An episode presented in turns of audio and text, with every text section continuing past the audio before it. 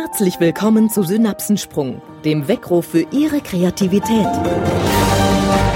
Der Podcast für Problemlöser und solche, die es werden wollen.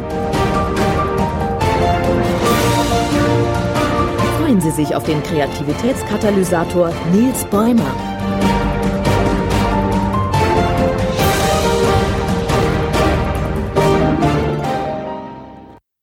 Was bisher geschah. Die vergangene Folge 2 behandelte die erste Hauptkategorie, das kreative Denken. Sie erfuhren, warum Ziele in Verbindung mit Kreativität nicht immer zum Ziel führen und welche drei Fokusthemen es zum kreativen Denken gibt. Wer heute ganz neu in den Podcast eingestiegen ist, dem empfehle ich zum Verständnis auch Folge 1 zu hören. Liebe Hörer, ein humorvolles Hihi zur Podcast Folge 3 und dem Fokusthema Spaß und Humor. Schön, dass Sie mich hören. Im Stau stand sicher schon jeder von uns. Was ist denn dann ein guter und was ein schlechter Stau? Ganz einfach. Guter Stau ist hell und weiß, schlechter rot. Der gute ist auf der Gegenfahrbahn und der schlechte auf der eigenen, sichtbar durch die roten Bremslichter. Denn sind wir einmal ganz ehrlich zu uns, Stau auf der Gegenfahrbahn ist doch halb so schlimm. Warum stresst uns ein Stau aber so stark? Was nervt uns dermaßen, dass wir gegen jegliche Vernunft mehrmals hektisch die Fahrbahn wechseln, um gefühlte 1,5 Meter weiterzukommen? Dabei wissen wir ganz genau, dass es im Stau ist wie an der Supermarktkasse. Unsere Schlange ist immer die langsamste. Natürlich ist ein Stau verbunden mit Zeitverlust.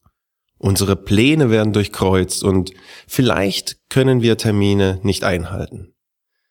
Grundsätzlich liegt der Stressfaktor des Staus aber darin, dass er uns fremdbestimmt. Er nimmt uns unsere Entscheidungsgewalt, raubt uns unsere Eigenständigkeit. Einige von uns, und ich gebe zu, dass ich sehr oft dazu gehöre, nutzen daher selbst dann Stauumfahrungen noch, wenn sie selbst wissen, dass sie nur ganz selten einen zeitlichen Vorteil davon haben. Aber wir sind dabei in Bewegung. Wir tun etwas, sind aktiv und unser Fokus, unsere Aufmerksamkeit wird vom Stau abgelenkt. Mein Tipp dazu. Nutzen Sie beim nächsten Stau die Kraft des Humors. Lenken Sie sich mit einer roten Clownsnase ab.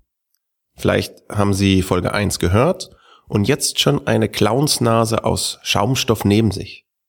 Haben Sie in Zukunft immer eine dieser Nasen im Auto für alle Staufälle. Wenn Sie jetzt in einen Stau kommen, setzen Sie die Nase auf und Ihr Aufmerksamkeitsfokus wird sich schlagartig ändern. Jetzt ist es nicht mehr wichtig, möglichst schnell vorwärts zu kommen. Nein, auf einmal wollen Sie gesehen werden. Am besten von Kindern, denn diese freuen sich bei ihrem Anblick am meisten. Und wenn die Kinder auf dem Rücksitz dann ordentlich Alarm machen, dann nervt dies den vorne sitzenden Elternteil noch mehr als der Stau. Und sie grinsen genüsslich in sich hinein. Der erfahrene Clownsnasenträger schaut dabei übrigens nicht aktiv aus dem Fenster, sondern wartet ab, bis er selbst gesehen wird und schaut dabei locker nach vorne. Verrückt? Vielleicht ein wenig, aber testen Sie es einmal. Und Sie werden erleben, dass sich der Staustress für mindestens 15 bis 20 Minuten verflüchtigt. Und ich habe einen Traum.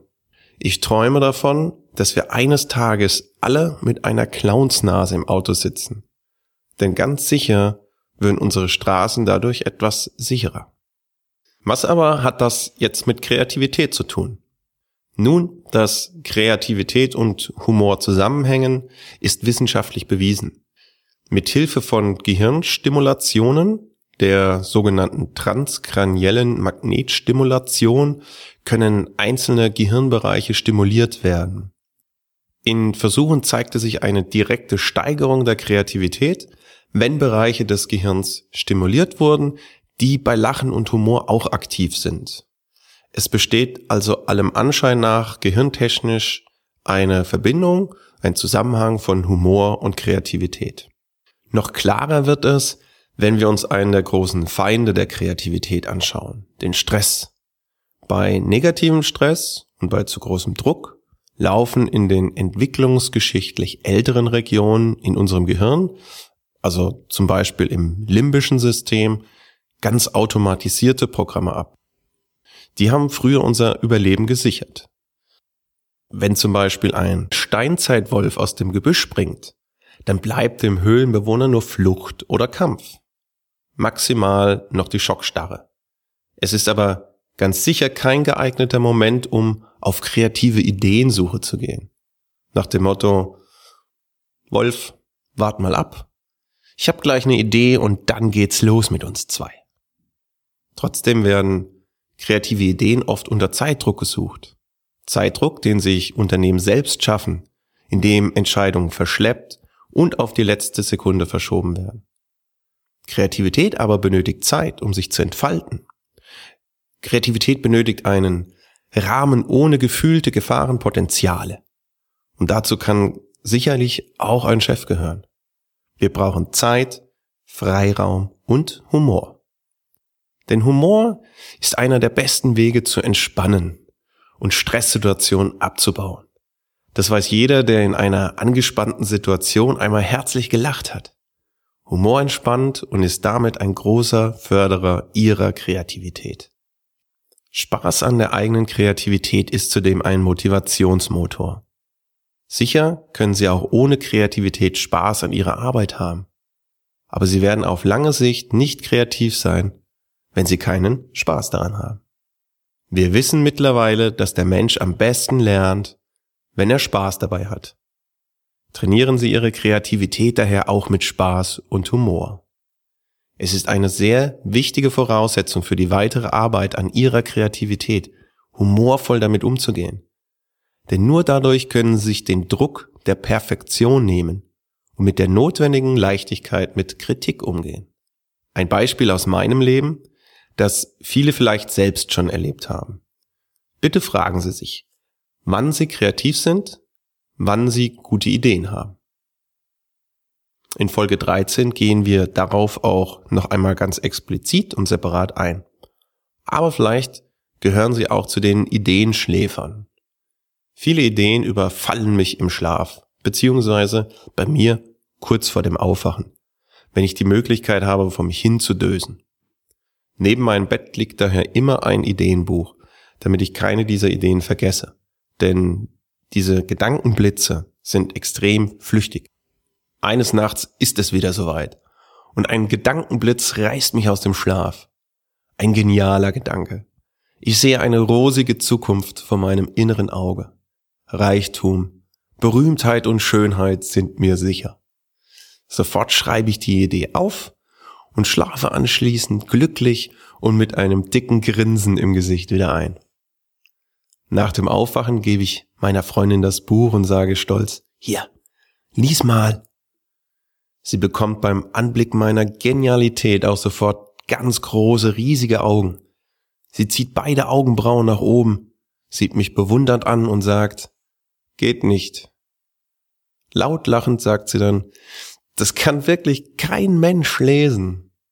Ja, leider hatte sie recht und selbst ich konnte nicht entziffern, was ich da nachts geschrieben hatte. Nun, ganz ehrlich, selbst wenn ich in schönster Kalligraphie gepinselt hätte, bezweifle ich heute stark, dass es eine Idee mit Potenzial war. Nun gibt es zwei Wege, mit dieser Situation umzugehen. Sie können ergebnisorientiert denken und sich sagen, dass ein Ideenbuch neben dem Bett Unsinn ist und es für immer weglegen. Schließlich hat sich ja gezeigt, dass es nichts bringt. In diesem Sinne gehen viele Unternehmen mit Kreativität um. Wenn sie einmal damit gescheitert sind, dann wird es besser ganz verbannt. Oder sie nehmen es mit Humor und freuen sich schon auf die nächste Nacht mit einer genialen Idee. Und wenn morgens klar wird, dass sie noch weiter arbeiten dürfen und dass sie diese Idee nicht reich machen wird, dann erinnern Sie sich bitte an das nächtliche Gefühl bei der Idee.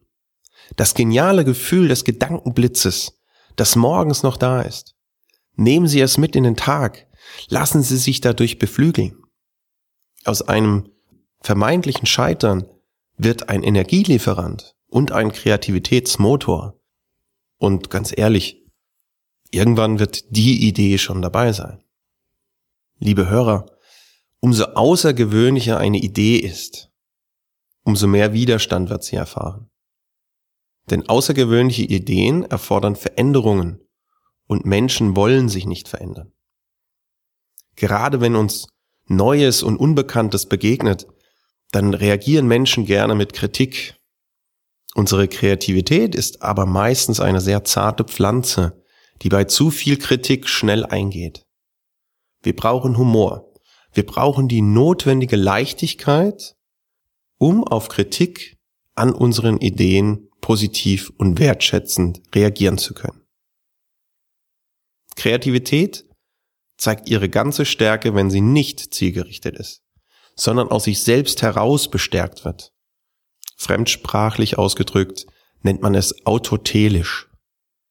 Sie können es bei Kindern beobachten, wenn sie spielen. Kindern geht es beim Spielen oft nicht darum, etwas zu bauen oder zu erreichen. Sie spielen um des Spielens willen. Das kann auch ihre Kreativität leisten. Und es gelingt mit Spaß und Humor.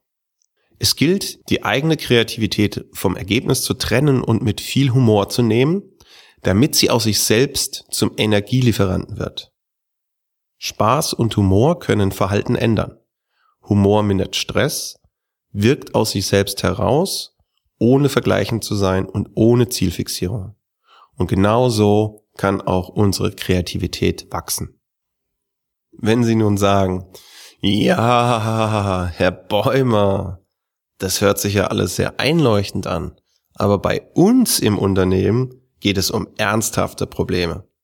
Da ist für Humor kein Platz.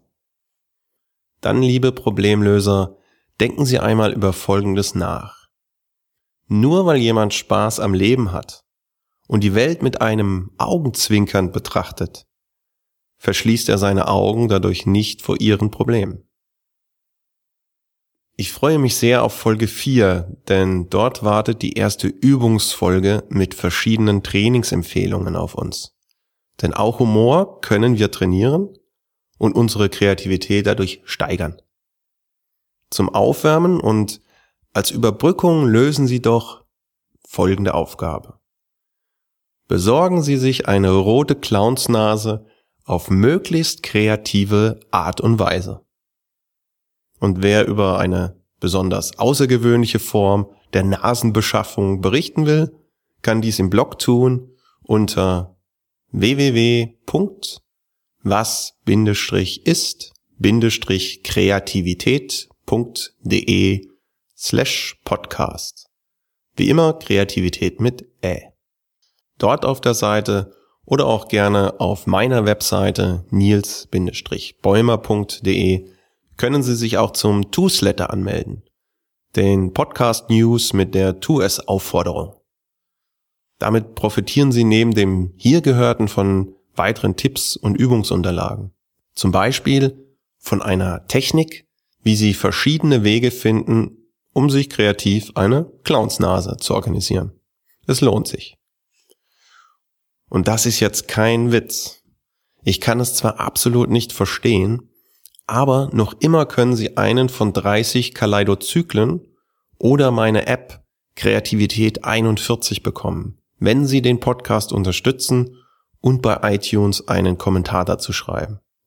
Wer mir anschließend eine E-Mail zusendet, bekommt dann auch umgehend seine Bestechung. Schalten Sie also auch in zwei Wochen wieder ein und Sie werden erfahren, wie die Wiki-Methode garantiert zum Lächeln führt. Liebe Hörer, möge der Spaß mit Ihnen sein. Das war Synapsensprung, der Weckruf für Ihre Kreativität. Wir freuen uns, wenn Sie Ihre Synapsen auch in der nächsten Woche wieder auf unserer Frequenz springen lassen.